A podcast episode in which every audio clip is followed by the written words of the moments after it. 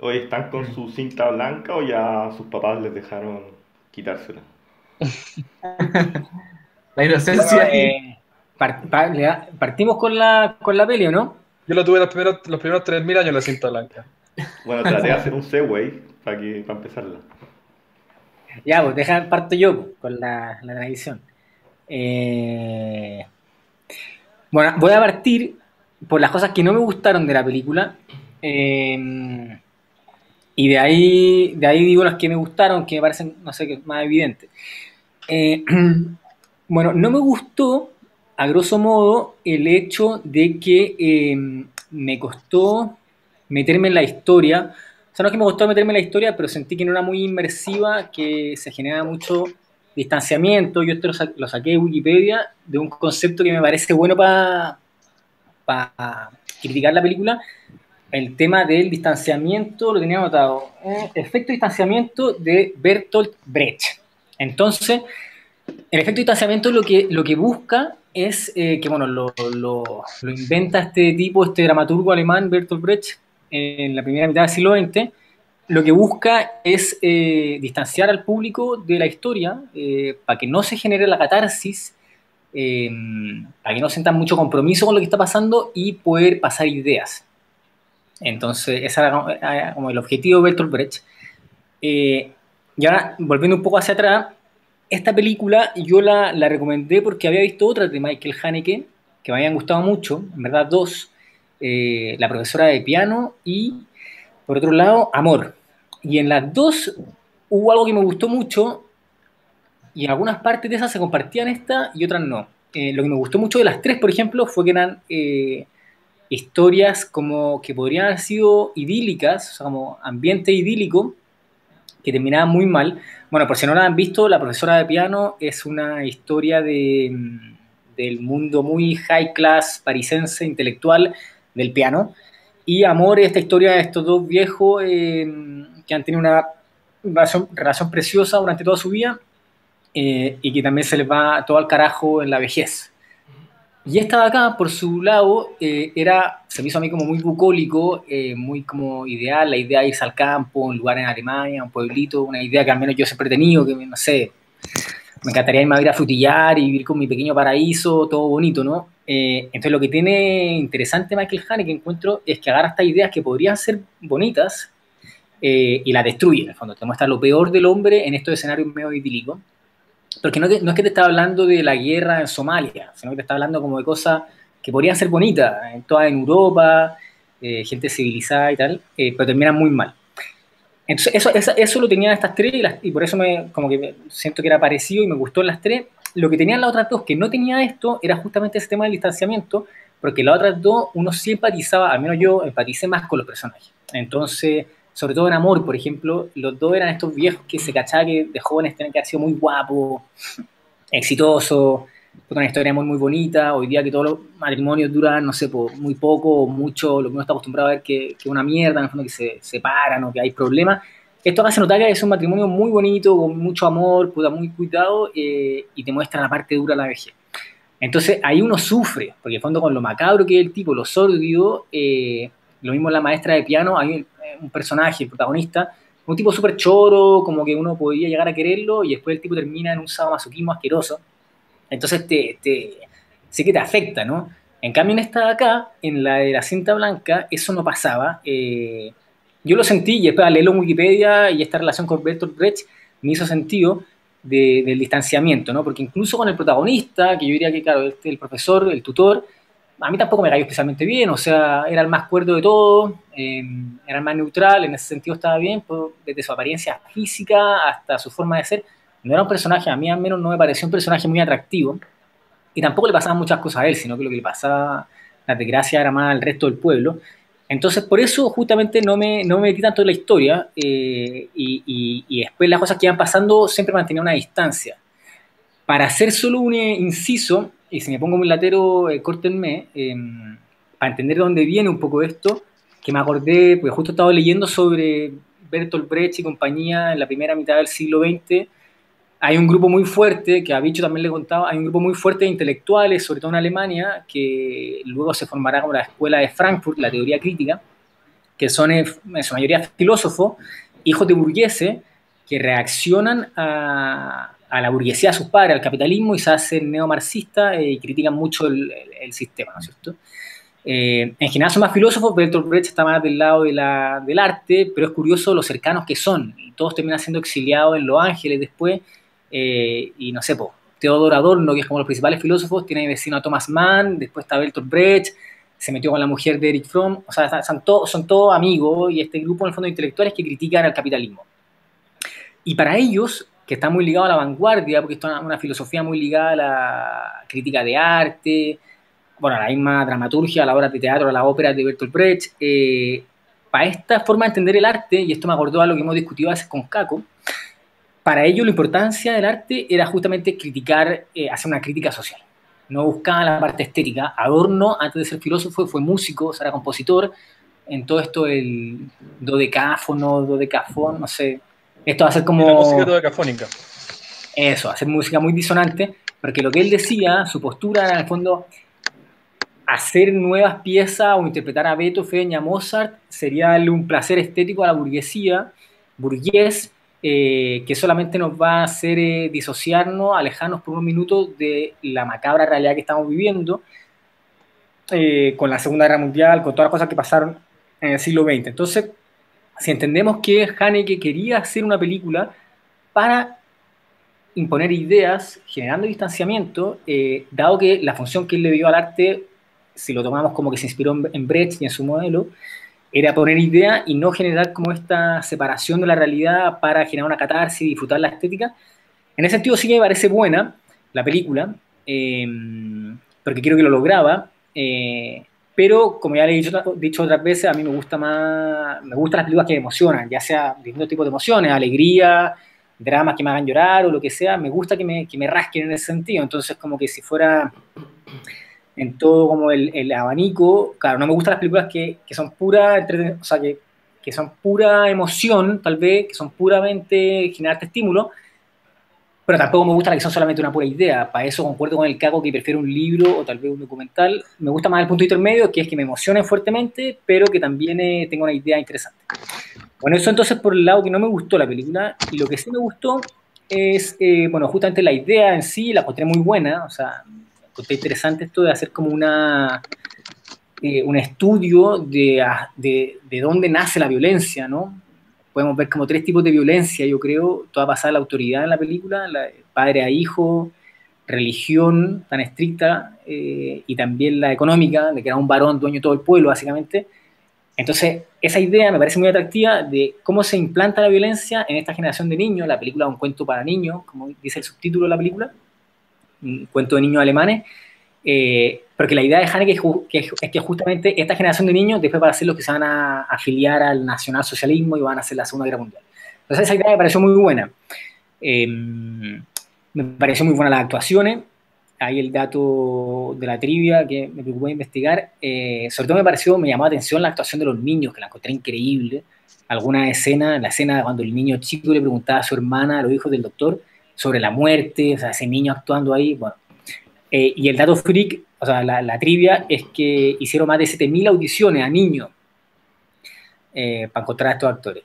Eh, y por otro lado, la parte histórica eh, y la estética, sobre todo, de la película me, pareció increíble. Cuando la disfruté un montón, la pasé un montón. pero eso, dicho todo lo anterior, no era, mi, no era lo que, tanto lo que esperaba, no es el tipo de películas que más me gustan, pero así todo sí la valoro, la valoro un montón, me parece que está muy bien hecha y, y que merecía la pena ser vista. Eso era, ese es mi comentario. Vaya análisis. No, la cagó que las cuatro capas de. Pero así. En el subsuelo. Sí, buen comentario, León. Mi respeto, lo tenía escrito, weón. La cagó así como, mándame el paper, ¿cachai? Ah, tenía una estructura, todo. Muy bien. Ahora, me, ahora me da vergüenza. Bueno, para bajar un poco el nivel, yo, yo voy a aportar. Eh, a mí tiene, la película tiene dos cosas que me atraen mucho. La, la, primera que me atrae mucho es el formato que tiene. Este, eh, me refiero a que es una persona narrándola con voz de viejo, algo que ocurrió hace mucho tiempo, y cómo se va metiendo en la vida real, o sea, en la, en la guerra mundial. Al final, eh, spoiler, para los que escuchen esto, porque esto está grabado. y mm, eso me atrae, me atrae mucho, como lo, lo encuentro muy, muy choro cinematográficamente. Y además que no, no es tan obvio al principio a quién está representando la persona que habla, el- la que narra. O sea, como que no, no, es tan, no es tan protagónico, entonces en ese sentido lo veo como algo positivo, este distanciamiento social, o sea, distanciamiento con el espectador que, que, que dijo León. Se, me metió el concepto de la cuarentena ahí. Y bueno, el otro que me atrae mucho también es que la película tiene un tono oscuro que, que casi que la película es como un thriller, pero que no, pero, pero no es un thriller.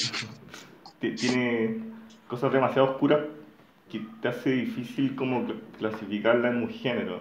Entonces, como media ambigua en su oscuridad. Eso, eso sería para bajar un poco el nivel, pa- para que puedan hablar los demás. Me imagino, Germán, que te ha gustado que, que las grandes preguntas, a mí entender, no quedan resueltas. ¿Quién hizo qué? Mm. Eso va de todo a tu gusto, si no me equivoco. Sí, sí, por eso menciono como esta ambigüedad que tiene, pero que tampoco es- no, no es tan ambigua tampoco, entonces está como en el límite. Em, Es como esta confabulación al final del profesor, pero que puede ser como no ser, po. que aparte de ser es muy extraña también. po. Lo que veo es que rescata de un thriller el, el hecho de que uno está muy metido tratando de descifrar las cosas, pero, pero también no es tan thriller porque es como una historia, pareciera una historia real. Eh, Entonces como algo que podría haber ocurrido perfectamente. Pero hay suspenso, weón. Ah, La escena del niño buscando a su hermana en la mitad de la noche y tú decís, puta, va a pillar hasta. La va a pillar con, con su papá, weón. Sí, pero ju- ju- Ya, yo- justamente en esa escena eh, me ponía a pensar, y- y mientras ocurría la escena, está la- est- est- está en toda la oscuridad eh, buscando a la hermana y pero no te- uno piensa, ¿este niño está teniendo susto ahora en la oscuridad o, o es como en la vida real que no de verdad está buscando? Era, era como un suspenso muy sutil, Sí, en verdad, porque no, no te da miedo. Ahí estaba la cagada. Eso es lo que me atrae, como esa sutileza que tiene. Estaba para acá por el calibre de la escena, o sea, era obvio, ¿cachai? Era obvio que lo iba a pillar. Pero era como el calibre de la escena con la que se iba a topar, pues, y afortunadamente era una wea muy. Oye, y, y también mencionar, eh, es muy fuerte la escena del doctor eh, rechazando a su amante. O sea, Uh, durísima. Muy, Muy fuerte, dura. muy fuerte. eh, Esa relación es muy sordida, en general. Sí, y además la, la, la cacha era pero del terror, así como termina, no, horrendo. bueno, todas las cosas, todas las cosas duras que ocurren en la película son muy duras, pero, pero mirables. O sea, están en la película, la puede ver cualquier persona, pero son, no dejan de ser duras. De hecho, la, la cacha es como de lo peor que he visto en sexo en el cine y no muestran ni un milímetro de piel, no muestran nada. Oye, y. mm, ¿Se le hizo largo, no? Sí. No. La vi, pero no. Yo Oye, la- yo quiero eh, comentar un par de cosas. Eh, cuatro cosas. Eh, primero, bueno, yo eh, me, ha, me estos últimos años, la verdad que me ha gustado harto, o sea, me estoy, estoy agarrando mucho afecto a la historia y esta es una película de época que, eh, así como yo decía la semana pasada que Wes Anderson te transporta a este mundo de fantasía de zorro antropomórfico, este te transporta a la Alemania de preguerra y para mí eso es súper valioso. O sea, eh, y además cuando uno piensa en la Alemania de preguerra va a pensar siempre en Berlín, en los centros de poder donde se toman las decisiones, que es lo que uno lee en los libros de historia. Nunca se imagina una aldea campesina, ¿cachai? Entonces, eh, y, y yo creo que, o sea, esto es una película sin duda que de alta factura y, y- y yo le compro totalmente al autor que está bien reconstruida la época, la- el vestuario, las costumbres. eh, entonces, eso lo encuentro la raja y, y es una cosa que me encanta del cine, que es una ventana a, a otras épocas y, y si, y si está construido con, de esa manera, a diferencia de, no sé, pues, de Corazón Valiente, que la weá no tiene... mm, O sea, los historiadores la veían y decían, bueno, esto es como, hay una frase divertida, decían, es como eh, ver una persona de traje y corbata en la guerra de la, guerra de, de la independencia eh, tomando un café de Starbucks. Así de mezclada están la- la- los siglos en, en Corazón Valiente. Pero acá uno dice, no, esto probablemente está bien hecho. Entonces, para mí, eso por sí solo eh, es bien valioso. Eh, luego, yo pienso, eh, me hizo pensar mucho la disciplina. Eh, la manera de cómo se, cómo se criaba antes a los niños. Y yo creo que evidentemente los cinco que estamos acá vamos a estar de acuerdo de que, de que es horroroso muchas de las cosas que pasan acá. Eh, pero yo también creo que nosotros nos fuimos al extremo contrario. eh, y, y- entonces es curioso como a mí me hizo pensar cómo, sobre todo la escena cuando eh, el papá los reta y, y finalmente les dice, y, por una falta muy menor por lo demás, eh, y les dice, bueno, eh, lo que van a tener que hacer ustedes, se van, a, se van a, comer, o sea, se van a acostar sin comer y van a tener que usar estas cintas blancas que le dan el título a la película, y los pendejos eh, aceptan y obedecen, y uno dice, bueno, de verdad que algo de eso nos falta. Claro, después cuando le amarra la- los, los brazos a la cama para que no se masturbe, ya eso es derechamente desquiciado, pues, weón. Em, pero yo creo que esto tiene un efecto finalmente en, en la gente, y, en- y aquí probablemente con Bicho mate una diferencia gigante, en que yo, yo, yo siento que, que la gente muy joven hoy día eh, no está dispuesta a los sacrificios, weón, no está dispuesta a... O sea, eh, como que no, no- como que no les ha caído la teja de que la vida no siempre es tan fácil, ¿cachai? Como que yo creo que muchos jóvenes hoy día en Chile nacieron, han tenido una vida en general fácil, no estoy diciendo eh, la gente que estudia con crédito se saca la cresta, pero muchas de las personas eh, que uno ve hoy día protestando, como que, bueno, no han cachado que la vida eh, es dura a veces, ¿cachai? En fin. Y mm, bueno, una tercera cosa que quería decir, eh, mira, quiero hacer un ejercicio con lo, de la, con lo de la velocidad de narración, porque yo soy súper repetitivo con esto, eh, y esta dura 2 horas 24, ¿cierto? Eh, y, y una vez más, no quiero volver siempre sobre lo mismo, eh, digo, ¿por qué? ¿Por qué se toman tanto tiempo? Entonces, para no volver siempre sobre lo mismo de manera repetitiva, lo que quiero hacer es mostrarles una escena y que después la conversemos. Y ustedes me digan, ¿qué opinan? Me voy a compartir la pantalla. Eh, denme un segundo. Acuérdense de hacerle clic a, a Caco. Y, va- y yo creo que va a ser va a ser incómodamente larga, pero es parte del ejercicio. Miren. Va, Igual es un poco sacado fuera de contexto, Caco, porque estamos ahora, no sé, pues nos pilláis desprevenidos. No, y con, con, va, pero bueno, con pero subtítulos en alemán más encima. en sueco, en sueco. Ya, pero mira esto, pero fíjense, Ah, ya, ya. la quiero dejar hasta el final. porque- brutal, weón. Se me pasó volando. Es clave que no hablemos acá para sentir la lentitud de esta escena. Está como en cámara lenta. No, no, está, está entrecortado por, el, por la transmisión. Ya, por el-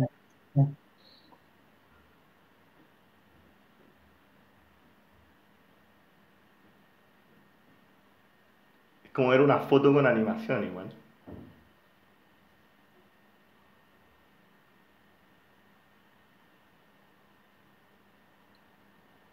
Como una escena de terror que ya lo va a matar a él. Yo creo que está, pensado en ese sentido, ¿no? Ver cómo ella se acerca, ver que, el- que el hijo sabemos que está ahí atrás. No, pero aquí no, esto no es la hija, ya. Em, entonces, Señores, eh, para, entonces, yo, a ver, uno ve eso y, y hay muchos ejemplos de eso en la película. Em, entonces, mi reacción es, mm, no es necesario, eh, y, y la verdad es que francamente no entiendo, no entiendo el, el objetivo. Eh, tampoco siento que, que genere tensión, lo veo completamente innecesario. Y tú decís, ya, bueno, pero ¿cómo, cómo eres bruto? No sé, pues, eh, que sabe mucho más que tú de cine. De acuerdo, pero, pero tú vas a tener autores de la misma talla que él eh, que, que le, les dirían, bueno, eso es una vaya a perder al espectador, ¿cachai? Eh, entonces, no es que sea eh, yo contra el establishment cinematográfico y, y que evidentemente yo soy un boludo, sino que, bueno, yo diría que cualquiera de las, de las 10 películas que, fue, que estuvo nominada al Oscar a la mejor película, ninguna de esas haría algo así, ¿cachai? Entonces, ¿qué opinan ustedes? ¿Por qué creen que es necesario tomarse ese tiempo? Quizás ese mismo choque que te produce uno tiene, tiene que hacer cuestionarte el por qué quiere, qué quiere mostrar con esta lentitud. Sí.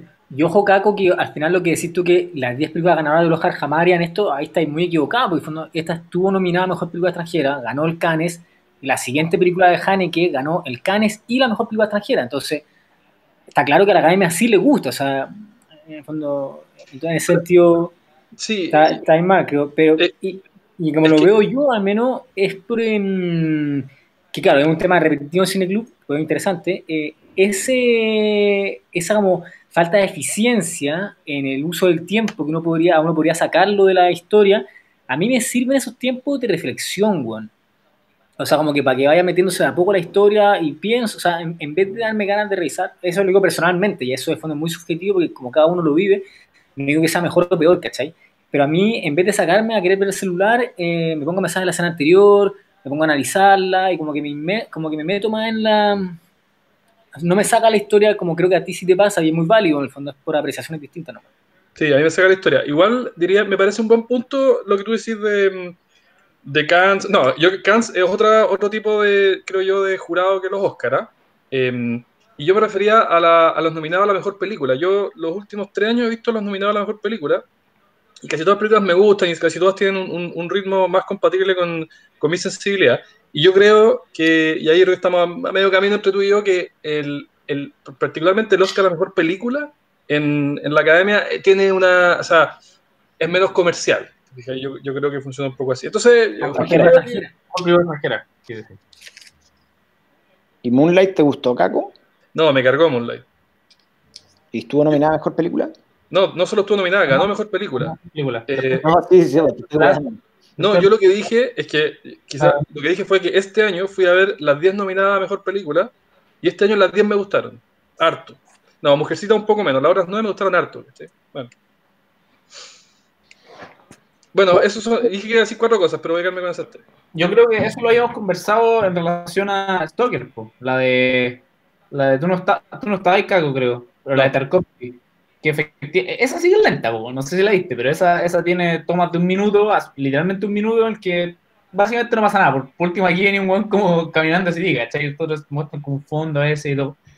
Yo creo que efectivamente bueno, al menos a mí me gusta, depende del tipo de película, sobre todo. O sea, si metí un, un corchazo así largo en una película de acción, como que la weá queda muy mal y yo creo que todo el mundo diría como, pero ¿qué esta weá qué? ¿cachai? Pero películas que son, que requieren, yo creo, una inmersión que más allá de lo que está pasando directamente, sino que una suerte de trasfondo, como de, no sé si de relaciones necesariamente, pero como un, un mood súper particular al que meterse, a mí este tipo de cosas me sirven, más allá, de, más allá del tema como efectivamente dan espacio para reflexionar y para pensar estas cosas para atrás. En mi caso al menos, quizás ahí difiero con León, no alcanza a pasar por, un, por una reflexión, por una reflexión propiamente tal, porque no es como, oye, ¿a qué estará refiriendo? Sino que no, es un, no es un pensar, sino que más bien es como un asimilar que no es tan racional, pero, pero que efectivamente pasa y estos momentos dan espacio para eso.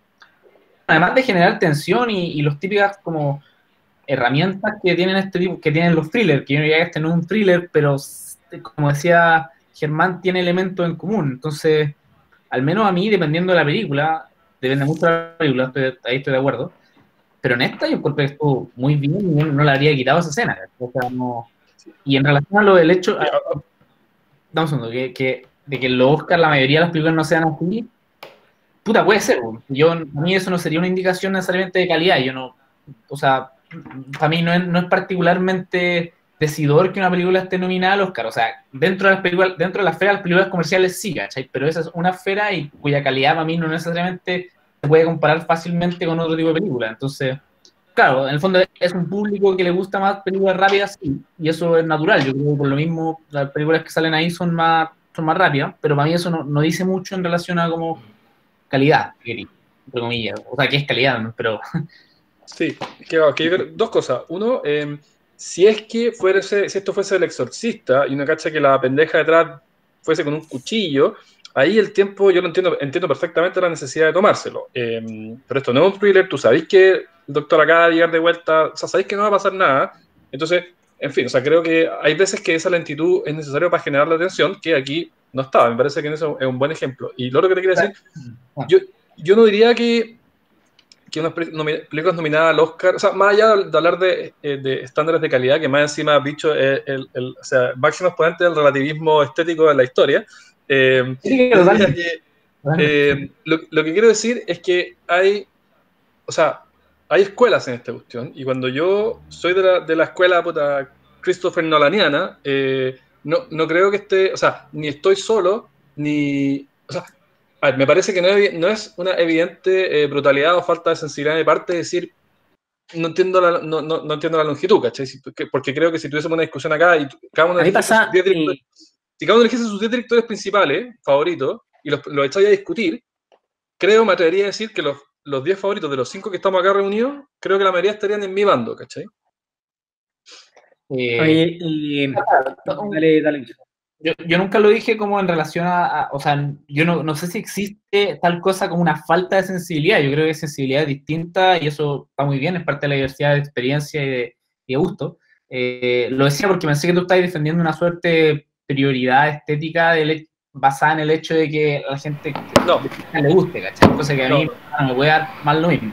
Entonces, eso.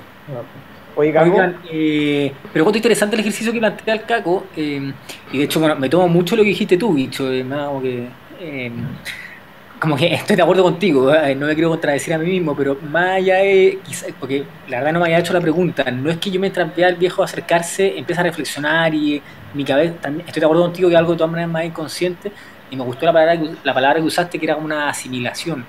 Eh, Estoy, a- me pasa exactamente igual. Em, igual encuentro interesante preguntarse qué habrá llevado el director, porque cuando todas estas cosas no son arbitrarias, ¿no? sino que el director con todo su equipo toma la decisión. A este tipo lo vamos a grabar caminando hasta acá. Eh, entonces encuentro que es interesante preguntarse qué es lo que él habrá buscado generar en el fondo. Eh, puede que sea esta asimilación que decís tú, que a mí al menos me... Y también, de acuerdo contigo, no me saca la película como si me sacaría una película de acción.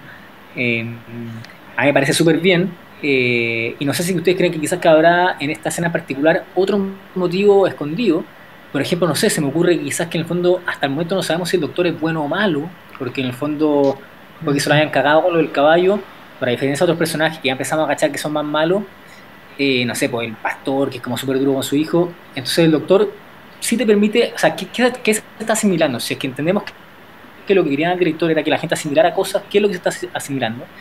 Eh, este, eh, presentándonos un poco a este personaje, eh, que la hija tenga que venir por atrás, el buen súper duro con su hijo, un poco yo me encontré duro, el hijo se había escapado a la casa y era, era como el niño más tierno que ha pisado la faz de la tierra, un niño, pero eh, el niño se había escapado de la casa para ir a buscarlo a él, y el viejo se da la vuelta, a mí todo ese tiempo lo que me hizo, yo creo que intentando racionalizar esta asimilación que es media irracional, como decías tú, fue generarme distancia con ese personaje, me empezó a caer peor el doctor. Y esta, esta escena la hija, como decís tú, es más fácil a veces, o sea, no lo dijiste, pero quizás lo mencionaste que es más, eh, te hace pensar qué, qué sentido tenía esta escena y tiene más, eh, es más fácil analizarla después de, de haber visto la película, como ahora que le repetimos la escena, porque esta escena va antes de la escena eh, en que el doctor está con, con ella misma, con la hija. eh, allá francamente malo, claro. Sí, po. Yo, yo lo tomaría como así, como la introducción del doctor, un tipo Claro. frío, distante, orgulloso. Y después de esa escena, el weón le dice a la, a la hija como, oye, ¿qué Denise? Como te parecía tu mamá, y ya la weá empieza a saber medio mal, pues, considerando el temple de la película, como que ya es como, ¿qué va a de decir? Así como, a pesar de que una frase así podría ser muy inocente en otro contexto, pero quizás esa misma caminata, esa misma, que yo, yo creo que a pesar de que no es un asesino, que no es el exorcista, sí hay tensión, weón. yo creo que hay distintos tipos de tensión, no necesariamente la tensión tiene que venir eh, precedida por, claro, precedida por una escena como fuerte, de- de- inesperada totalmente, sino que una suerte de... Puta, me, me cuesta ponerlo en palabras, pero yo, yo, yo diría que esa escena sí tiene alta tensión, para mí por lo menos, sí la tuvo. igual, igual hay un poco de tensión en el sentido de que mm, Sí, tensión, todo está volviendo de. Después de lo que hizo el hijo y volvió anticipado, pero después el hijo está para la cagada y no, no quiere salir de ningún lado, ¿cachai? Hay que salir del baño, entonces bueno, empieza a jugar ya, bueno, me voy a ir. Entonces estás viendo como hasta qué minuto, cuando el hijo va a salir o el weón va a seguir estando tan para la cagada que el, el niño no va a salir, ¿cachai? Que igual hay un juego antes de que el weón sale a la casa y que en el fondo le hacemos cuando sale a la casa un poco que se estira eso, ¿cachai? Y yo encuentro que la película está bien hecha y, y en ese minuto, eh, si hay algo de, de- de tensión en ello, ¿cachai? Como, como este juego como del Juan para la cagaste al niño, ¿cachai? Entonces, como que a mí la película al final igual se me hizo larga, pero esa escena ponte tuvo un nivel y cuenta encontré que estaba súper bien. Y por otro lado, igual creo que más que decir, oye, ¿por qué lo hizo así o por qué no? También yo creo que hay mucho que pasa por el estilo, ¿cachai? Como que no creo que el cuánto dura una escena en particular tenga necesariamente que estar metido como en el guion como parte de la narrativa, sino que la weá se alguien tiene como una mano u otra y eso se plasma como más estéticamente Sí. independiente de la Pero funcionalidad. igual es, pero igual de hecho, curioso, espérate, Caco, quería en el fondo- preguntar, eh, en el fondo no sé si a ti, Caco, tenía alguna opinión respecto a que haya sido en blanco y negro en vez de color. Ah, me- me gust- a mí me gustó por, por las asociaciones mentales que uno hace respecto a la, a la época. O sea, esto es guerra, guerra, guerra mundial, puta, me, me parece bien que sea en blanco y negro porque te, uno tiene asociado eso en su cabeza de toda la vida. Claro, pero, pero, pero tú, el mismo hecho de que sea en blanco y negro te da mucho menos información, ¿cachai? Mucho menos riqueza de información, entonces igual es una película técnicamente más ineficiente. Incluso si tú pensás como cuánto aspira al realismo, sería mucho más realista y muy novedoso que esto fuera color y no fuera como, como una especie, como un refrito igual del, como uno piensa que las cosas eran en su minuto, que uno incluso piensa que hasta la gente tal vez era gris, weón, ¿cachai? Porque es la imagen que tenéis de las personas. Entonces, eh, encuentro que si el argumento es como, como la efectividad y la eficiencia, eh, por ejemplo, el blanco y negro me parece que es una atrocidad, ¿cachai? Cuando yo creo que es parte del estilo y, y en el fondo una de las cosas que más destaco de la película es su estética, creo que como, como, como esa como, como esa cadencia que tiene es parte de eso, ¿cachai? Eh, y justo en ese caso más encima no, no se me hizo tanto, weón, que me encuentro igual realmente la película tenía como juegos de tiempo, de tensión que eran súper buenos y, Pero- y muy sutil que parezca, en esa escena igual veo que hay una tensión. Pero ojo, ojo, que yo más que hablar, o sea, yo puse esa escena como ejemplo de una película que dura 2 horas 24, ¿cachai? Y, y yo creo que esa, eso es un elemento relevante en mi comentario, porque si fuese un corto, eh, tú no estáis jugando con la, no, no, no estáis arriesgando la atención del, del espectador, y aquí yo creo que sí la estáis arriesgando. Eh, y, y, no sé, siempre, siempre se dice, de hecho es súper exagerado que el ser humano tiene una- una- un attention span, a veces dicen 40 minutos, ¿cachai? 45 minutos. Yo decía, weón, yo iba a clase una hora 20 y no tenía ningún problema, una hora 20 yo funciono, ¿cachai? Pero ya dos horas 24 ya es distinto. Y, y, y- ahí somos todos, somos todos diferentes, pero quizás bicho es un prodigio, pues, weón. Eh, pero yo creo que en general la gente con dos horas 24 es, es difícil mantenerte agarrado. Eh, Porque tampoco te tenés que mantener agarrado al 100% todo el tiempo. po. Pero, pero espérate, y ahora tengo, tengo otra pregunta antes de que se me olvide o ya se me olvidó, weón. pero es que si no, una mala experiencia, por León. Ah, Si- pero espérate, no, pues, pero Caco, a ver, y supongamos que la película, igual, ponte tú, yo encontré que a la larga, se me hizo larga y todo, pero igual es como súper fuerte y como que siento que muy, muy, llega a ser como burda en esto de transformar, de, de transmitir como dureza, dureza, casi como que claustrofobia, ¿cachai? Del pueblo chico rancio. Y, y siento que, que, que este tema, estas cosas de los tiempos largos y todo eso, son recursos, de hecho, casi que burdos para que apuntan hacia eso, ¿cachai? Como que, que el tema sea lento, también te habla un poco como de, tal vez de la- lo lento de la vida ahí, entonces encuentro que hasta me parece que es un recurso como súper funcional. Yo creo que puede ser estilo, pero aún así, si uno tuviera que argumentar como por el por qué y, y, darme un argumento válido para dejar esto así y no cambiarlo, yo creo que hasta funcionalmente puede ser parte de la narrativa. Como que discrepo mucho en ese caso. Respecto también, eh, Cago, yo, yo creo a tema del el spam de concentración, no creo que sea tan cuadrado, ¿no? Tan como, mm, como binomial, o sea, de 0 a 1, como en el fondo 45 minutos que estoy concentrado y disfruto al 100% y no pasa nada por mi cabeza, llega al minuto 45, no. se me acaba la concentración, paso 15 minutos en la, en la cabeza en la luna, vuelve otro 15, 45 No, no. minutos. Es como, es como, es como más como, como una, un oleaje, ¿no? Como sísmico que en el fondo, y quizás justamente estas escenas sirven para eso, después de haber visto algo fuerte, puta, tu cabeza después divaga un poco y disminuye tu atención al 80%, pero después volví en el fondo. eh, la película no te exige las 2 horas 24 el 100% de atención, como podría ser una clase de física cuántica que no te puedes perder ni un número en el fondo. Eh, Esto te permite ir ahí como yendo y volviendo un poco, ¿no? O sea, uno no, no quiero tampoco monopolizar tanto la conversa en torno a la duración y la, y la velocidad de la película, eh, pero ya que me están preguntando, eh, a ver, es verdad que uno no, no, importa si te perdí un minuto y qué sé yo, yo lo que creo es que uno parte con la película partida al 100% y, y no es que, por supuesto que no es con los 45, además yo no me creo esos estudios, bueno, porque encontré que eran, demasiado poco, o sea, le tenían demasiada poca fe a la especie humana, yo creo que una hora veinte en general, yo miraba mis clases en la universidad y la gente estaba atenta, ¿cachai?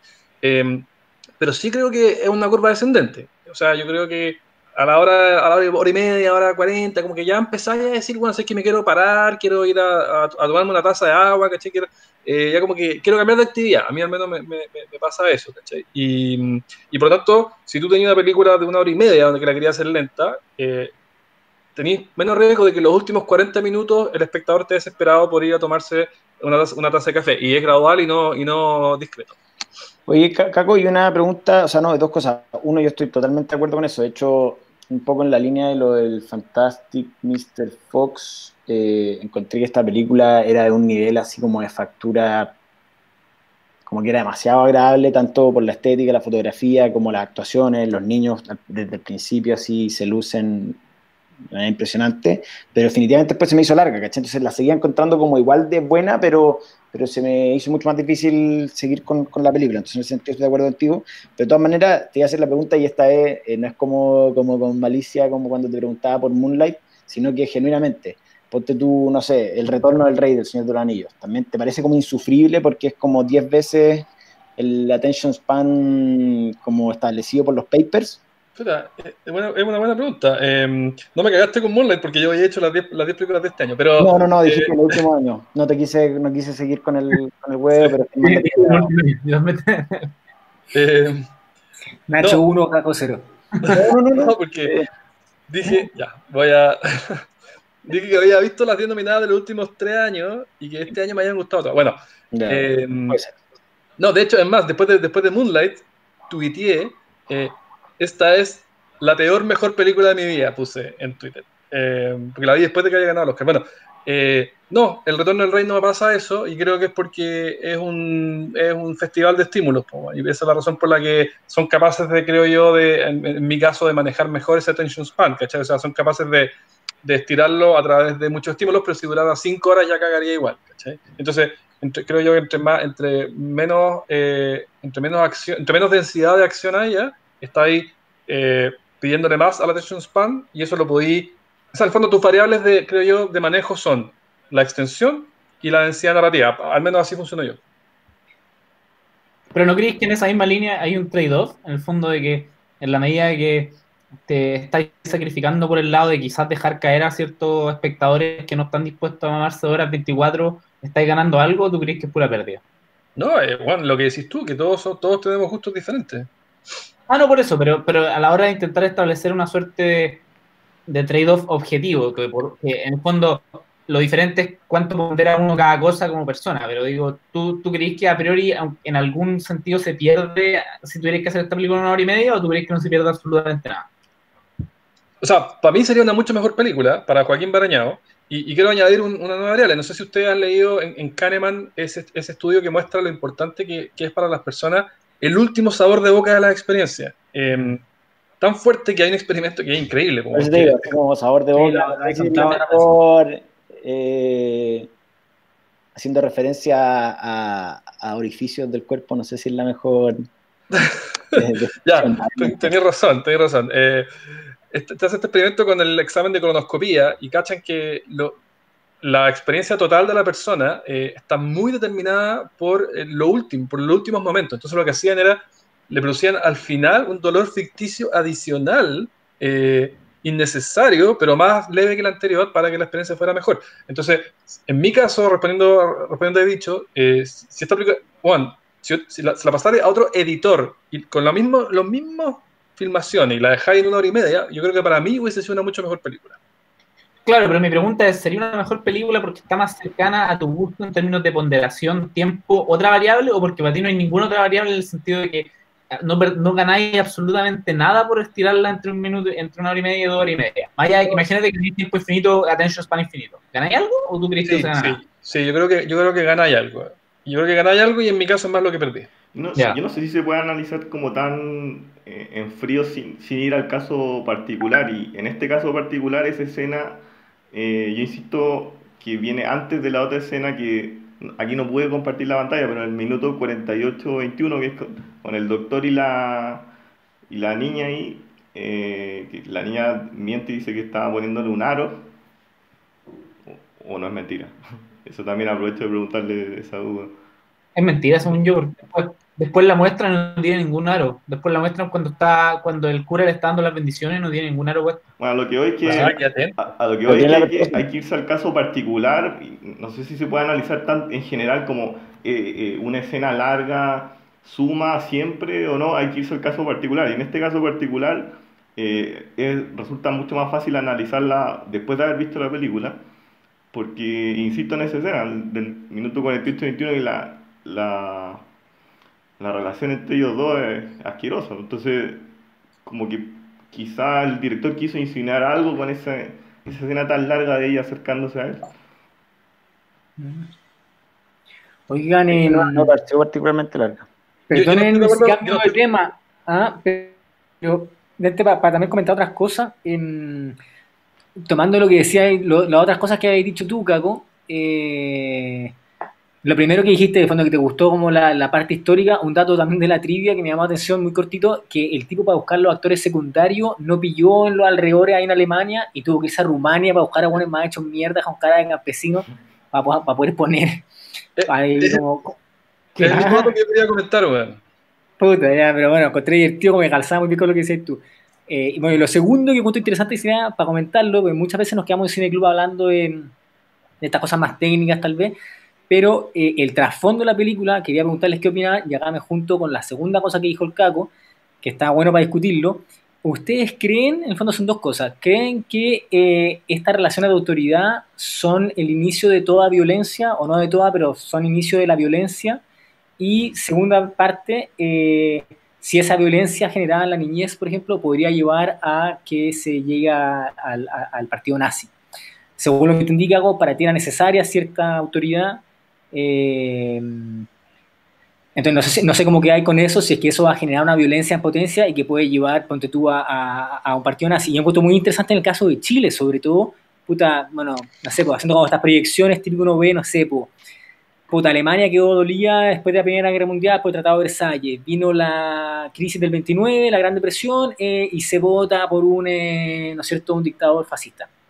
Eh, bueno, y esto sumado con cómo era Alemania a principios del siglo, con lo que decía ahí la película. Eh, pero en el caso de Chile es interesante, ¿no? Puta, hubo un estallido social, está todo un poco confuso, o sea, hace una nueva constitución, y ahora viene este tema del coronavirus, que también lo podemos ver por la variable económica, que va a haber desempleo y todo. Cuando- ¿Qué puede estallar? ¿Qué puede salir de esto? Estos como procesos históricos. Pero en particular con el tema de la violencia. ¿Qué, qué opinan ustedes?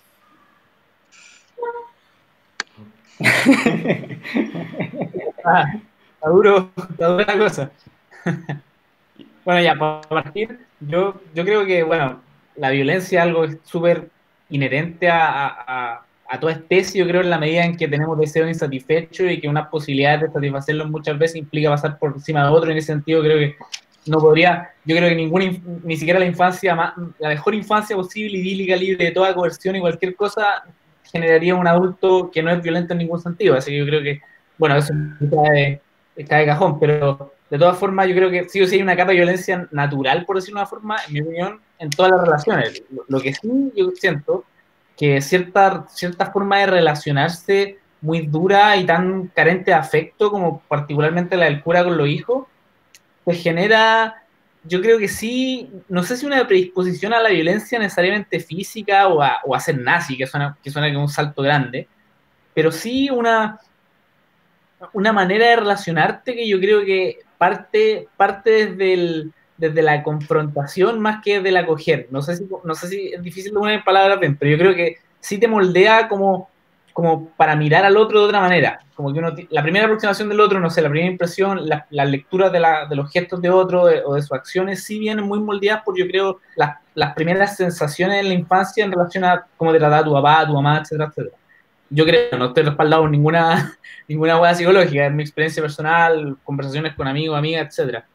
Eh, y en ese sentido, yo sí creo que el, puta, que este tipo de relaciones tan autoritarias, tan jerárquicas y tan duras, porque al final ni siquiera se trata de decirle, puta, hiciste algo mal, tenía un castigo, sino que además el te caga la conciencia a los pendejos, pues les dice, ustedes hicieron, que yo creo que al final es lo más duro, como que lo hace, weón, casi que castíguense ustedes mismos porque fueron malos y internalicen esta weá, ¿cachai? Que yo siento que, como decía, de lo más duro y en ese sentido la violencia del, del cura la encontré brigia, más allá de, de que incluso de repente más brígido que le ataran las manos, más allá de que esa buena weá es más física y que puede ser más dura. Eh, así que yo creo que sí, bueno, como un aside, a mí me encantó la película, como creo que no lo había hecho, pero a mí me encantó la película y es la primera que veo de Haneke. Y me pasó algo curioso, que es el tipo de películas que, eh, puta, por tema no me llaman tanto la atención, o sea, uno dice una explicación acerca de la maldad, como que no, no, los temas, mis temas predilectos de películas, quizás más son más cercanos como el amor, a, no sé, el autoconocimiento, cosas de ese estilo, pero eh, me gustó Galera, me gustó Galera. O sea, yo creo que una película que recomendaría sí o sí, que quizás vería en unos años más, me gustó mucho. Eso, para abrir a hablar. ¿Tú criarías a tu hijo cago como el, como el cura autoritario? No, un poquito, sería más duro. Pero es que a mí me llamó la atención ese comentario que dijiste, como que te parecía el tema de la autoridad, ¿no? Porque en el fondo, claro, o sea, obviamente la autoridad es necesaria, estoy de acuerdo con el bicho que es normal tener algo de violencia, o si no sería, no sería un ser humano, en el fondo eh, hay, un, hay un grado de violencia manejable y necesaria para vivir, pero ya tanta autoridad, Caco, ¿te parece que, que necesitamos volver a, No, pero a Caco, eso? Caco no dijo que tanta, dijo que hoy día No, nos hemos ido al otro, al puesto. horroroso. O sea, estamos de No. acuerdo en que es horroroso. Eso dijo Caco. Sí, yo dije, Vengo, dije vengo del futuro, vengo del futuro cuando revisamos las grabaciones y Caco dijo aquello. sí. Que- Que sin llegar a ese extremo sí falta autoridad, un poco de autoridad. Y, y que nos, No, hemos, dije- hemos ido al otro puesto, dijiste, Caco. Sí, sí, lo que dije es que nos fuimos al otro extremo. Entonces, lo que dije es que me hizo pensar, porque eh, cuando te muestran este otro extremo, eh, y, y sobre todo en la escena, porque después se pone más horripilante cuando le, cuando le ata las manos, pues ya, ya se pone ya, pero para el psiquiatra, ¿cachai? Pero in- al principio, cuando los cita en la mesa al comedor, weón, y, y los, y, los- y las cintas blancas y todo, me hizo pensar, pues, weón, porque siento que en ese momento, en ese momento de la película, yo sentía que estábamos tan lejos para el otro lado como él estaba para, para el suyo, ¿cachai? Eh, ya, ya. mm. Ya. Y cuando, cuando Mm. los deja sin comer, eh, hoy día se, se vería muy mal, pero, pero no, no es tan violento tampoco. Oye, claro.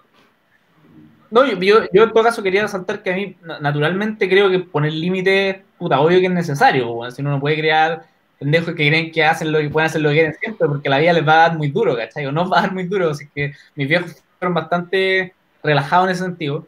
Pero, Sí se nota. Estoy hablando de poner límite- límites necesarios. ¿Es necesario poner límites en la apreciación estética? no, precisamente ahí no. No, pero lo que yo quería decir es que hay una weá que es el límite y otra es la forma de poner esos límites. Y al final, yo creo que uno puede ser un padre muy cariñoso y no ser un weón que deja que el pendejo haga lo, haga lo que quiera, ¿cachai? Como, yo siento que, obviamente, en algún punto se juntan y de repente es más difícil de, de de esas cosas, pero, pero aquí eran las dos cosas muy duras, ¿cachai? O sea, yo creo que lo, más notorio, al menos para mí, fue el tema de la forma y la manera de relacionarse, más que con el hecho de que de que no los dejaran salir a tal parte o que no fueran a comer, que a mí también per se no me parece tan violento necesariamente, ¿cachai? Como que, no sé, eh, un tema más de fondo, o sea, de forma yo diría que... Oye, yo quería tomar algo que había dicho, dicho hace un, hace un rato, de que él no había dicho si la película había gustado o no. Eh, yo tampoco había tenido la oportunidad de, de hacer como la declaración formal sobre la película. Tu veredicto. Eh, estoy complicado porque, mm, a diferencia de León, no tengo nada tan estructurado. Y es más, tengo demasiado. Ahora, como estamos en esta versión remota, tengo un nuevo recurso. Como a mí las weas se me van a la mierda, estaba tomando notas y es demasiado y todavía no sé cómo, cómo elaborarlo. Si fuera esto una sesión normal, esta sería de las que podrían durar hasta las 12 de la noche y con, con consecuencia el, día que sigue. Eh, a mí la película se me hizo larga, eh, pero me pasa eso con muchas películas, eh, lamentablemente, entonces ahí entra una especie como de culpa, no eres tú, soy yo. Entonces, en ese sentido, como en- en términos más del caco, claro, no disfruté demasiado. Ahora me quedo con esa frase que dice la sana cuota de masoquismo, que dice el doctor, que bueno, fue como, "Conche tu madre". Eh, y, y- más allá de eso, como, como una vez vista, sí me gusta mucho en términos como de lo que representa, lo que genera y todo eso. Y me llama mucho la atención que, mm, por ejemplo, como decía antes, como siendo estet- estéticamente como te esa impresión de que es tan buena, eh, la actuación es tan buena, etcétera, también es de las películas como que uno puede así como hacer un ranking y no se me ocurren muchas películas que sean como tan, tan redondas como esto en el sentido de que son muy efectivas tratando temas en demasiados planos distintos, ¿cachai? Como que está este tema más como de historia, como pre-guerra mundial, ¿cachai? Como más en el lado como más eh, antropológico de cómo vivía esta comunidad, ¿cachai? Como que se veía muy, muy realista y uno se compra que la cuestión era así tal cual y como, como, como vivían los campesinos, cómo vivía el varón, así que como que te da mucha información en esa línea. Toca también el... Igual, la, pedida, la pedida de mano, weón. Por eso te digo, ¿cachai? Después toca también, el- de repente a veces de manera burda, ¿cachai? Todo el tema de la lucha de clases, ¿cachai? Eh, y toda esta como rabia y después el, el- el joven que, que sí es como vengativo y redentor de la familia, mientras el papá que prefiere mantener su trabajo, ¿cachai? Todo ese tema también lo toca. Eh, el tema de la religión, lo toca. El tema de, eh, no sé, la crianza la familia, lo toca, ¿cachai? Entonces como que, y siento que todos, puta, con éxito. Entonces weá la encuentro ya eh, brutal. Lo que me llamó mucho la atención es que Caco partió hablando de lo que precisamente pensé que iba a ser el mayor punto de disenso, que era que de repente encontré que todo esto de, de, tomar esta vía que, como decía León, eh, se podía mostrar algo como muy idílico, muy idealizado y, mostrarlo después tan rancio, creo que, que llega un punto que es exagerado y que tú decías, oye, está ya demonizando en exceso esta vida como yo no pensaría inmediatamente como en contraposición de lo que tenemos hoy, ¿cachai? Como miren, esto no era tan, tan fantástico como parecía, de hecho era casi que mucho peor que, que cómo nos tratamos hoy en día culturalmente. Y de repente yo decía, oye, ¿sabes que esto se está yendo al extremo y tal vez hoy día no estamos eh, tan mejor, ¿cachai? Y, y, precisamente se me venía a la cabeza eso que, que, comentaba Caco, de que ahora nadie le puede decir nada a nadie, etcétera, y como que eso es un valor muy grande y que no sé si eso va a dar como mejores resultados, ¿cachai? O, o por ejemplo, esto que era como tan, eh, nuevamente, era como tan aceptado de la pertenencia que cada uno tenía como en el mundo, ¿cachai? O, o, o, claro, este gallo te decía una estupidez en nombre de la religión y, no queda nada más que aceptarlo, lo cual era una violencia muy dura y creo que ahí iba también un poco lo que decía el dicho de ese tipo de violencia versus el de amarrarlo a la cama. De repente sí, oye, esto que es súper violento y la gente lo pasa mal, etcétera, no tendrá como una externalidad positiva de que, nada, pues, todo el mundo sabe dónde va, qué es lo que le corresponde, se ha portado mal y tiene que pagar por ello, pero qué sé yo, tenéis con ese tipo de certeza, porque quizá hoy que nadie puede decirle nada a nadie y, y, y se pueden generar como, como perder todo tipo de límites y, y, uno creer que puede hacer todo y después te frustráis porque no estáis haciendo todo y está todo esto como el fear of missing out, etcétera, o te das cuenta que la vida al final igual, o no te das cuenta que la vida era dura, como decía el Caco, creo que eso puede ser incluso peor, ¿cachai? Entonces de repente a mí me dio la impresión de que podía llegar a salir para atrás eh, y decir, oye, estoy siendo demasiado exagerado en lo rancio que puede haber sido las cosas en ese minuto en comparación ahora, y quizás ahora estamos en el, en el, otro extremo que puede ser mucho peor, ¿cachai? Como que de repente me, me salió como ese, eh, como el backfire, ¿cachai? Eh, me llamó mucho la atención. Nacho, Tengo mil más que, que, decir, pero no quiero... Me gustaría algo eso antes de que se me olvide, porque yo no, no soy, soy malo para notar y también se me olvida harto. Eh, quizá ahí depende de cómo uno se toma la película, porque yo nunca me la tomé como una tesis acerca de cómo era la vida en esa época, sino como acerca de la maldad en general. Y yo diría que se, que se podría, digamos, reconstruir algo parecido en un contexto muy distinto. Y en ese sentido, y, y me, me, calza con algo que leí después que decía que era una parábola, en el fondo. Lo leí, lo leí ex post, pero me, cal, me calzó bastante con mi interpretación. Uh -huh. Yo estoy de acuerdo contigo en que no es claro, porque puta, hay muchos efectos para un lado y para el otro. Yo creo que efectivamente hoy día estamos más perdidos en muchos sentidos y quizás eso en el neto psicológico es peor. Yo tiendo a pensar que es mejor igual, pero, pero doy el punto de que es muy discutible. Eh, pero, pero yo no lo sentí como un statement acerca de la época. Más que nada, era, era como un setting cualquiera para dar cuenta de, de, de maldad o del surgimiento de la maldad, como decía León, y que creo que obviamente está cargada las tintas para ese lado. Es como lo que alguna vez nos acuerdo en relación a qué película discutimos. Que, ah, Gumo. No sé si tú estás, tú estás, Sí. Hacer, en la película todo era malo. Y yo, ok, no es que la vida sea así, nadie pretende decirte que la vida es todo malo, pero es como la exploración de ciertos espacios, ciertas dimensiones de la vida, y en este caso son las dimensiones oscuras, ¿cachai? Obviamente con ese sentido, no creo que pretenda decir que todo, que todo sea para ese lado y que la vida en verdad es una mierda en esa época, ¿cachai? Fue en mi interpretación. Claro. Pero ponte tú, Gumo, Gamo, no sé cómo se dice, eh, tenía una cuestión como mucho más sensorial, ¿cachai? Como más cruda. También el que pasa mucho por cómo estaba filmada y esto que decíamos que buscaban casas con cucarachas. Esto es como ah. todo así perfectito y como narrativamente diciendo malo, malo, malo. Bueno, bueno, bueno, malo, bueno, bueno, malo. ¿Cachai? Como en ese sentido realmente es como más estructurada, ¿cachai? Sí, o sea, un tipo de película totalmente distinta, pero yo creo que quizás todo eso perfectito es justamente para dar cuenta de que en todo contexto puede surgir la maldad, quizás, o en todo contexto los humanos tenemos un lado súper oscuro, ¿cachai? No sé, por darte una forma. Hoy hay una escena que se escapa un poco de esta dureza del papá y, y, de la violencia, que es cuando el hijo le llega un pajarito, el pajarito nuevo al papá.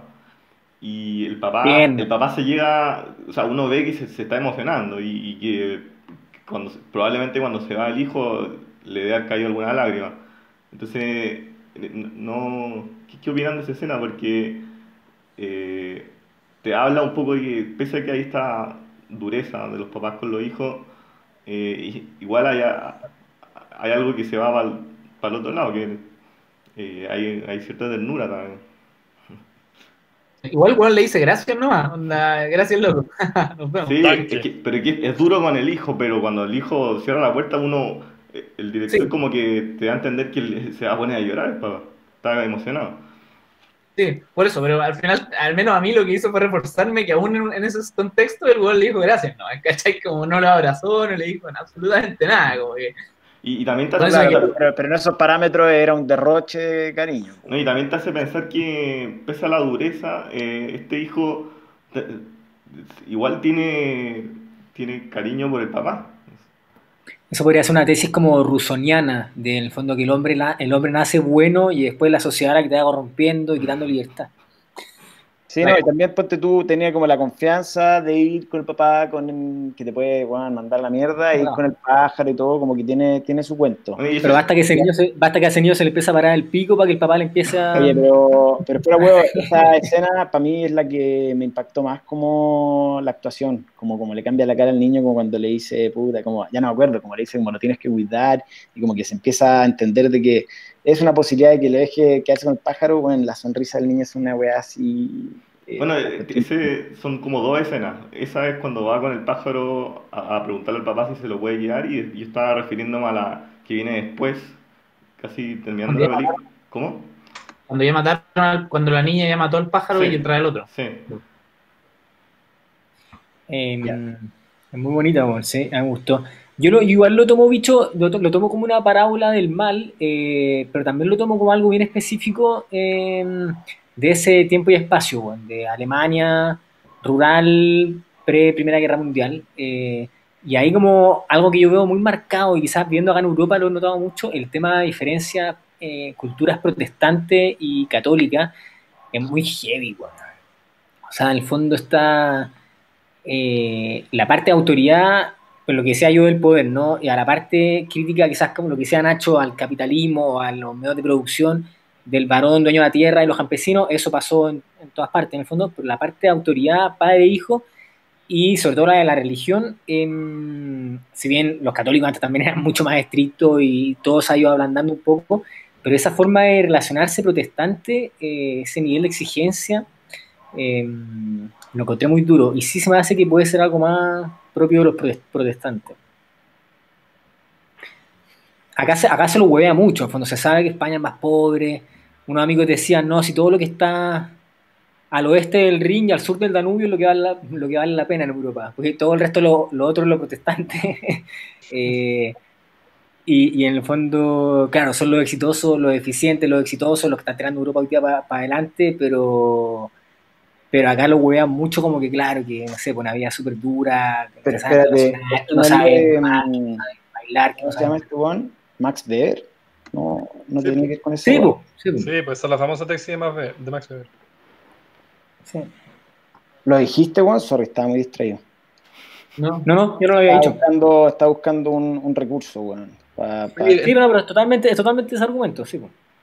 Oye, en todo caso, eh, respecto a lo que, a lo que, a lo que dice Bicho, eh, yo no sé si estás de acuerdo, Bicho, pero creo que si bien el, el eje central de la película no es la historia, eh, el hecho de que haya, des- y, y- y como tú bien dices, podría haberla ambientado en otro setting, decide ambientarla en, en- en la antesala de la Primera Guerra y, y al tomar esa decisión se transforma en una componente importante de la película y creo yo que se asesora bien y trabaja con toda la gente necesaria para que sea históricamente correcta, ¿cachai? Entonces, eh, vestuario, costumbres, bueno, el hecho de que todos iban a- al servicio religioso. Entonces yo no sé si tú estás de acuerdo que, aunque no sea el eje, igual te, es una ventana al pasado.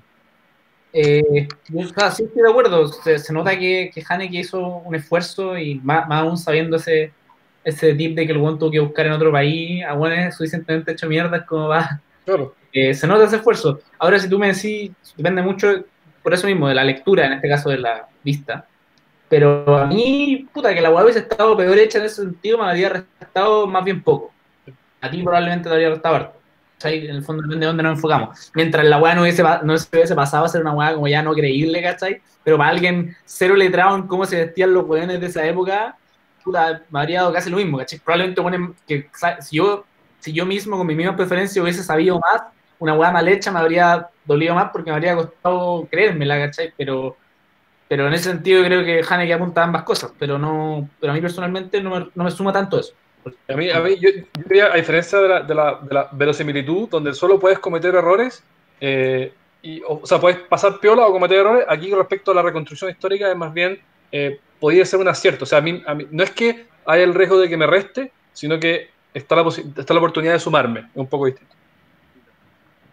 Pero no, no- no entiendo, es, para mí es muy simétrico, o sea, si, si, te- si está y te suma, y si no está te resta, o sea, No, pero es, es distinto. es como la diferencia entre... hay factors y la base de marketing Tú, factores tú puedes, puedes decir que te produce angustia no tomar alcohol por, por abstinencia, o podéis decir que el, el copete te produce eh, buena onda cuando estás con los amigos, ¿cachai? Aquí en lo segundo, pues, o sea, la, la ausencia no me, no me produce sen- sen- sentimiento de abstinencia. No, porque ahí habría que delimitarlo más, pues, porque yo te digo, la, angustia, o sea, la, angustia o la abstinencia general no, pues, pero yo en el fondo te podría decir que cuando estáis con amigos y no estáis con copete, efectivamente estáis restando versus cómo estaríais si estuvierais con copete, pues, no todo el día, ¿cachai? Porque no eso es lo que estáis diciendo tampoco al, decir que es positivo, no estáis diciendo que te gustaría tomar copete todo el día, pero no sé si me explico. Habría que especificarlo más, pero yo creo que son muy simétricos. Bueno, una discusión que no tiene mucho que había aquí. el tema. Oye, perdona que retroceda tanto, pero me llamó mucho la que, atención lo que comentó Germán de la escena del pájaro y era justo uno de, la, de los puntos que quería mm, tomar y ahí estaba Caco cuando te iba a decir que iba a desafiar un, con, un, con una hipótesis de simbolismo. Eh, porque en el fondo yo sé que este, este tipo de. Esta weá se presta mucho, y tú, Caco, lo has comentado varias veces con muy buenos argumentos, de que las weas se, prestan para ser sobreinterpretadas, ¿cachai? Pero yo creo que eso, eso como cuando decía, oh, la patente era el año en que nació no sé cuánto, y en verdad era puta, la patente que tenía el auto de su casa. Em, pero por otro lado, creo que es innegable eh, el recurso de cosas como más simbólicas que dan como para una segunda lectura y quiso decir esto y esto significaba esto otro, aunque no era tan evidente, ¿cachai? No sé si estamos de acuerdo con que eso igual es algo que, que es muy probable que pase, ¿cachai? Que Pero ¿viste, ¿viste en esta película, Nacho? Sí, pues por eso, pero quiero, quiero setear, poner las bases para la conversación, ¿cachai? Como de cuáles son los mínimos que estamos de acuerdo en que igual lo más esperable, sobre todo en este tipo de películas, es que, es que no sé, pues se juegue con ese tipo de cosas, que si alguien tiene un apellido y el apellido significa el enviado, puta, tal vez tiene que ver con que cumple cierto rol en, en una película. No sé si encontramos todos que eso es normal, esperable, o, o lo normal es que esa cosa. Eso va mucho como en la línea, yo siento que eso va mucho como en la línea de cierto, como que eso puede estar tanto como no estar o no, como no sé, Jung lo veía todo en simbolismo, ¿no? Y el escarabajo y tal cosa, pero para mí una, una película como que puede ser muy buena teniendo o no teniendo simbolismo. Para Mm. mí en esta en particular yo no, como no, no me llevó, no me llevó, quizás los pasé por alto, porque quizás sí estaban, eh, pero yo al menos como que no le hice una lectura de simbolismos. eh, y no me, no siento que tampoco lo eché de menos. Sí. Mira, lo que pasa es que yo no soy de sobreinterpretar, o sea, eso es un juicio de valor, si es sobre o no, pero, pero yo no soy mucho de andar buscando símbolos y como complemento esos cuentos. Pero ahora yo vi una weá ahora al final así dije, bueno, esta weá o es coincidencia o como el weón quería decir esto, que en el fondo la película se llama La cinta blanca, ¿cachai? La weá, weón, se llama La cinta blanca. Y puta, un clásico, bueno, muy canónico, ¿cachai? Eh, es como que las primeras escenas y las últimas escenas son más importantes que la mierda y, y- y tienen mucho que decir en el marco del mensaje que quiere dar la película o la argumentación, ¿cachai? Ni siquiera en tanto términos simbólicos, sino como en presenta la escena, presenta al héroe, etcétera, ¿cachai? Y eh, siento que pasa como todo esto como de que es un pueblo chico y tiene toda esta cantidad de conflictos que hablamos, religión, familia, etcétera, etcétera, etcétera. Y, está este weón del... Por eso quiero después que me digan si es un rollo o no, pues, o sea, si creen que es un rollo o no.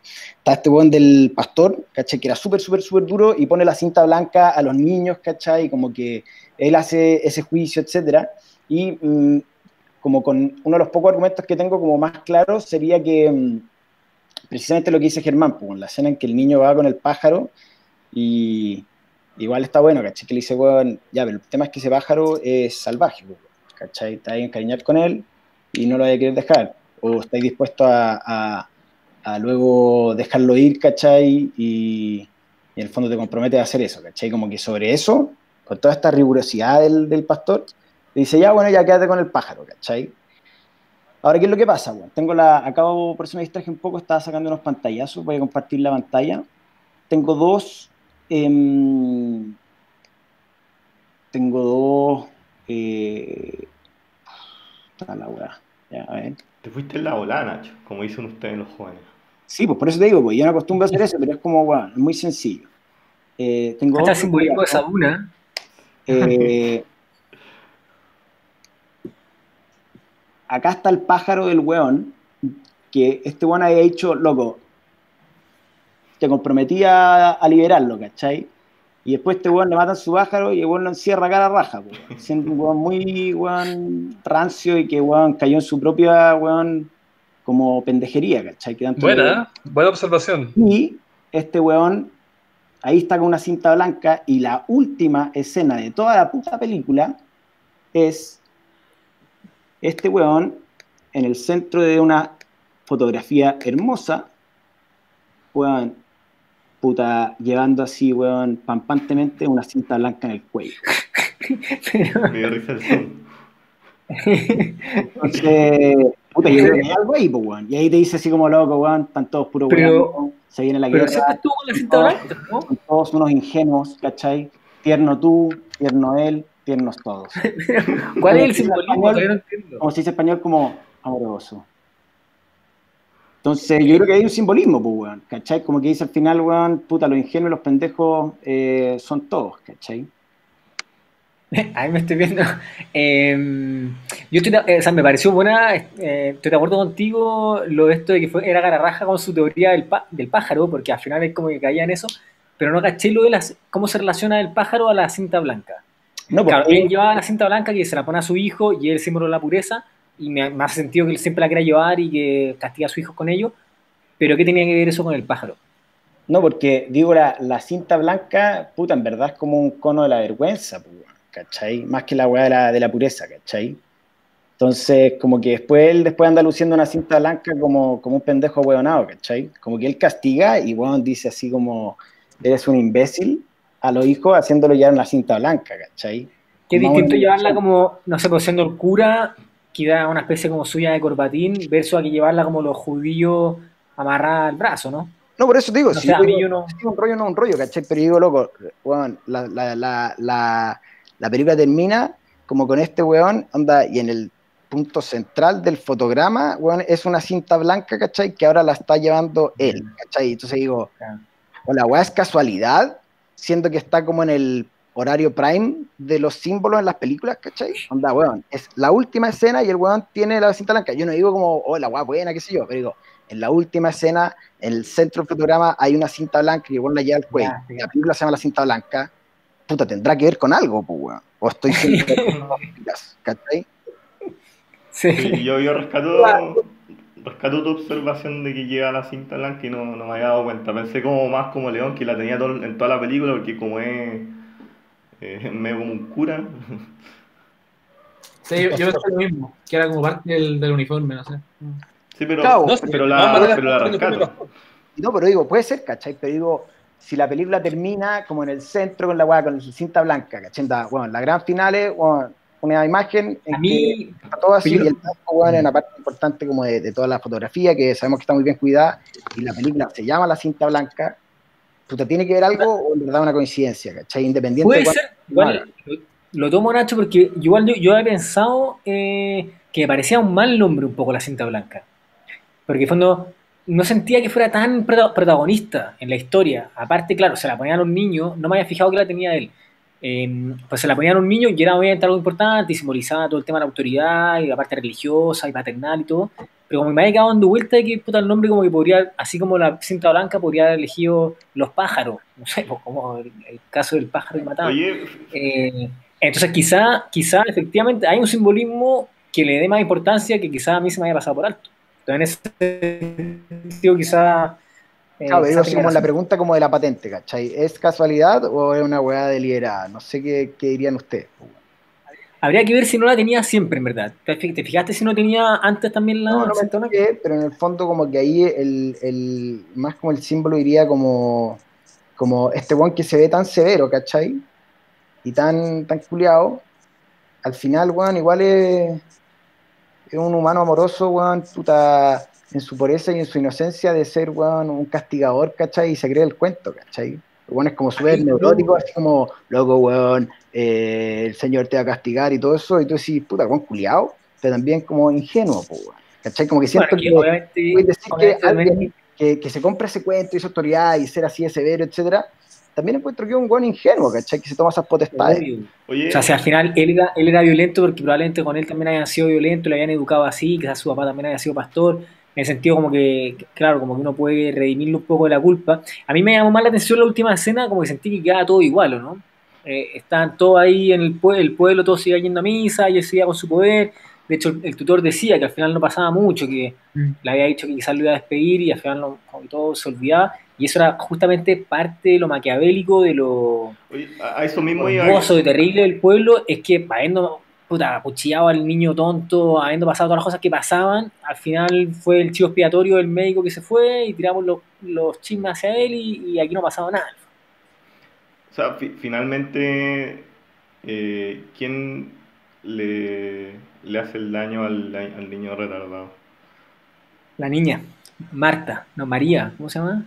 Eh, La, la hija mayor. No, yo creo que esa weá es todo. La que tiene el sueño. La, hi- la hija mayor del, yo, yo diría que la hija mayor del protestante, la hija mayor del protestante, a la que le ponen la cinta blanca, era como media manipuladora. La rubia Era se llama gente- María Greta. Yo creo que la weá queda así como muy abierta y, y como que incluso es como de, la- de las weas que decía, como que en tantas cosas era redonda, que incluso en esto, como decía Germán, como más de thriller, también era efectivo, ¿cachai? Y te dejaba como con un cabo no, o sea, no resuelto, ¿cachai? Y yo creo que no hay, no hay, esa no queda resuelta. Yo creo igual que Ignacio. ¿Qué? Yo creo lo mismo que tú, Nacho. Mm. Y se conecta con lo que decía León, pues al final es como que todo queda igual y todo quedó en nada y fue como, puta, cosas que pasan, ¿no?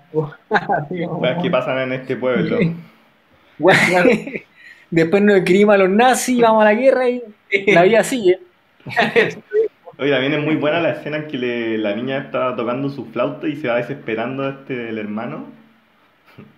El niño. Sí. Era un niño, ¿no? El- el- Pero, ¿No era hermano?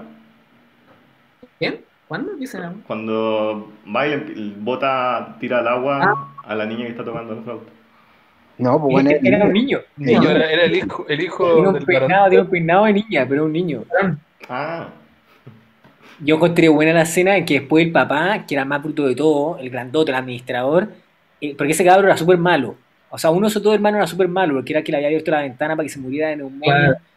Eh, entonces esos cabros eran malos, y después lo de la flauta y todo, y después cuando el papá lo reta, y el papá era realmente un ogro, y después el papá baja, y el, el, el cabro chico, puta, ahí... eh, Se pone a tocar. eh, como que le, lo bebé, empieza a tocar la flauta y el viejo pone el palo, weón. Y saca la mancha, no sé. Yo la escena que encontré súper perturbadora, a ver, no, no sé si me psicosía, a ver qué piensan ustedes, porque a mí nunca me cayó muy bien el protagonista, tal vez por el peinado, no sé. Eh, tenía, tenía como quedado. era como gordito, no sé, era como que no, no me generaba mucha simpatía, y, y el tipo cuando va en el carro con, la, con su novia, con su, cuando ya se prometía, que encontré que actuaba muy bien, y de repente se va al camino, y yo dije, oh, aquí, hasta, hasta nuestro pirata, hasta ese momento, el único que era un poco más, la mesa va a poner malo. Y después cuando ella dice como, ya, da la vuelta, por favor. Oye, pero si, ¿qué te va a hacer a ti si tú eres mi prometida? Por favor, da la vuelta. Y él como que no daba la vuelta. ¿Usted no, no los puso tensos? Espérate, y caché que cuando avanzaron no, no dio la vuelta, pues, weón. Nunca dio la vuelta. Entonces, No, pues, eh, avanzó, avanzó como tres metros y cortaron la escena. Pero al final es como que la loca le dijo como ya le damos así, ¿no? O sea, cuando le tomó la mano, yo interpreté así. como- Sí, pues le di un besito, pero yo creo que mucha mm, ambigüedad. Oye, a propósito de ese corte de escena, habían varios cortes bien ingeniosos. Como cambiaba de tema de un lado para otro, medio conectando con lo que estaba pasando en la escena anterior. Era interesante. ¿Cómo? ¿Cuál?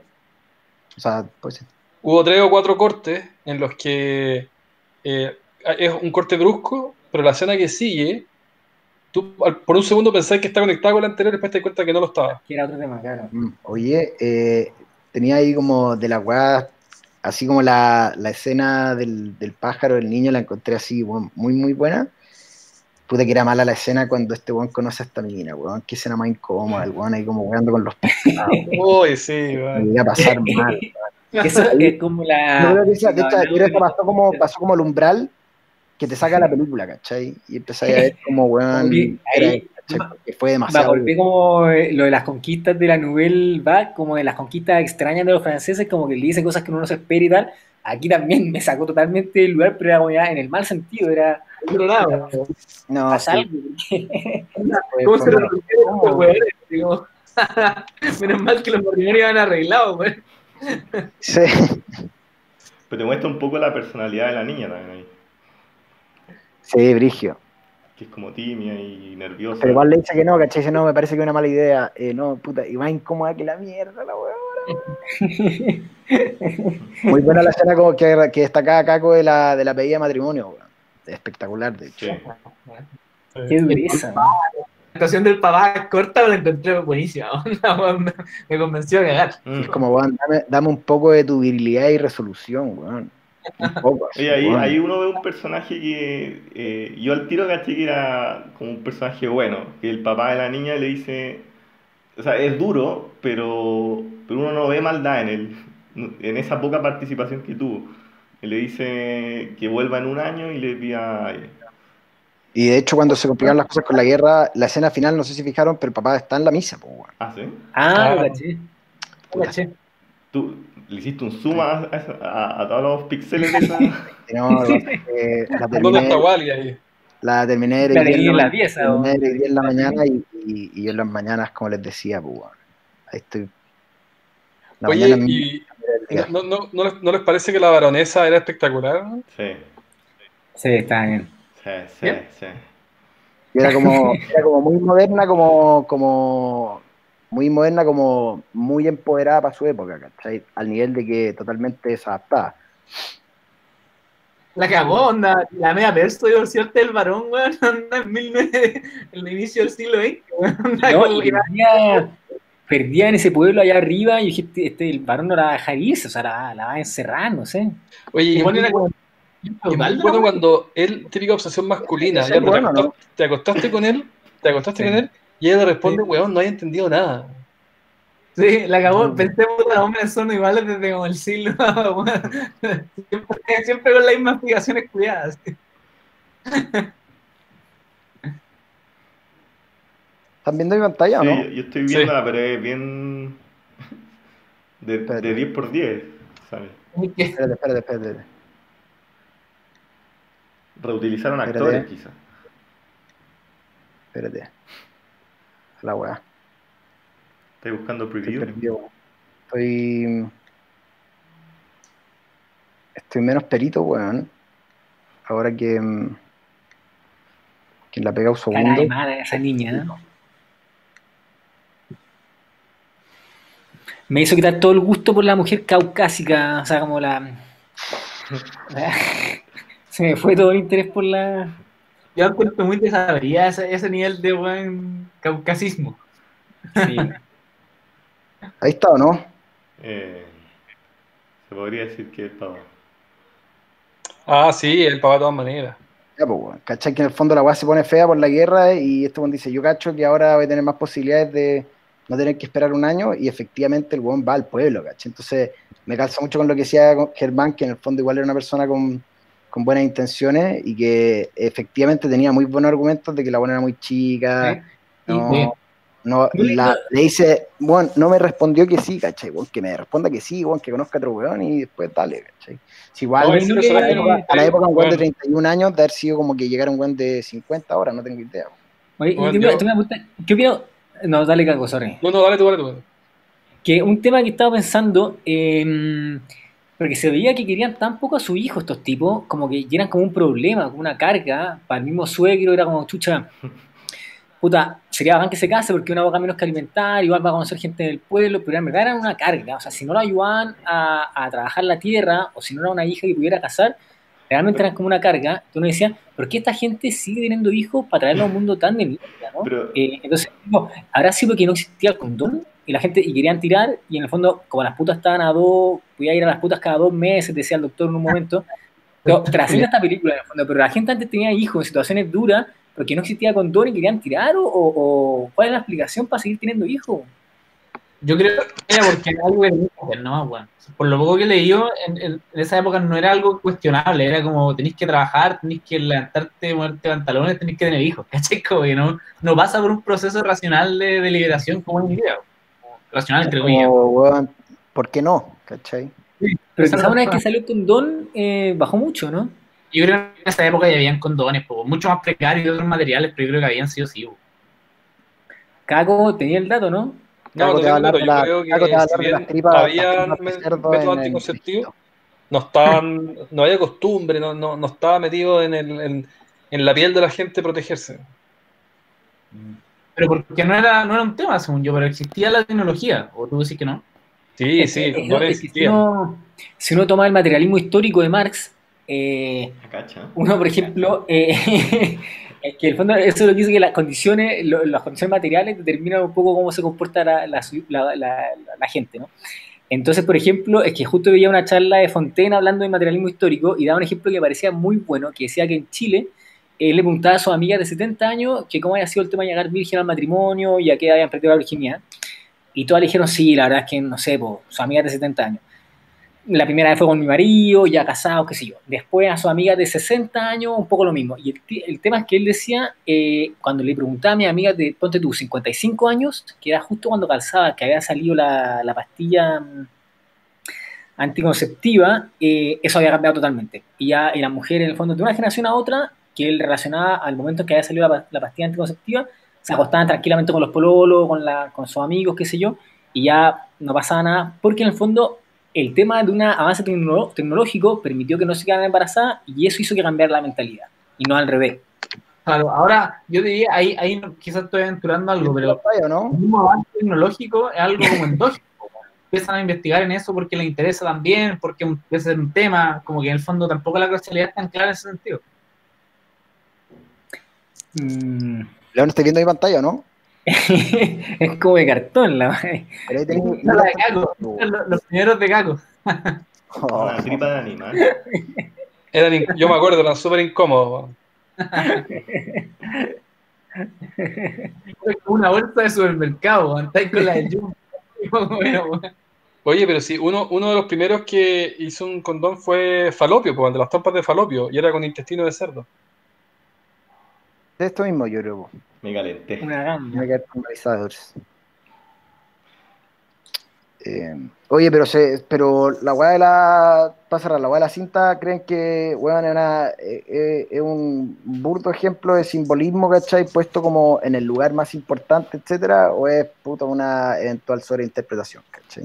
Yo no tengo idea y me superan ese tipo de cosas normalmente.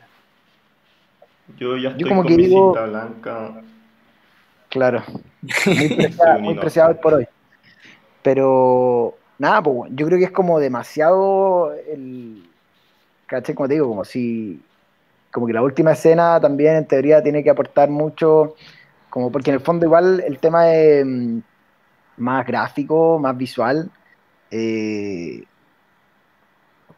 claramente, ¿cachai? Yo sé que se puede argumentar lo contrario, pero para mí, para mi visión, claramente también son lenguajes bastante, como muchas veces son recursos de lenguaje como muy deliberados, que, que tienen como una narración complementaria a la historia más, más lineal, más como uno la, la, la, la absorbe de primera, ¿cachai? Entonces, en ese sentido, si uno asume que una película, algunas sí y otras no, están haciendo el uso como de esos recursos, ¿cachai? Que son como otras capas en la construcción más final de la película, puta, ya como el nivel básico de pasar a usar esos recursos, puta, contempla como eh, las pistas visuales y sobre todo en las primeras y últimas escenas, ¿cachai? Entonces, como si la weá se llama la cinta blanca y termina como con una cinta blanca, digo, chucha, tendrá que ser, o sea, o no se fijaron nada en esa weá, o evidentemente es un recurso como deliberado, ¿cachai? No sé. Yo quería mencionar al respecto que a mí nunca me quedó muy claro, la verdad, eh, eh, la- qué representaba la cinta blanca, porque eh, por lo que, por lo que decían, inocencia para mí es algo razonablemente bueno y sin embargo lo ocupaban como para castigarlos. Entonces, Es que yo, yo pienso No. que era un recordatorio.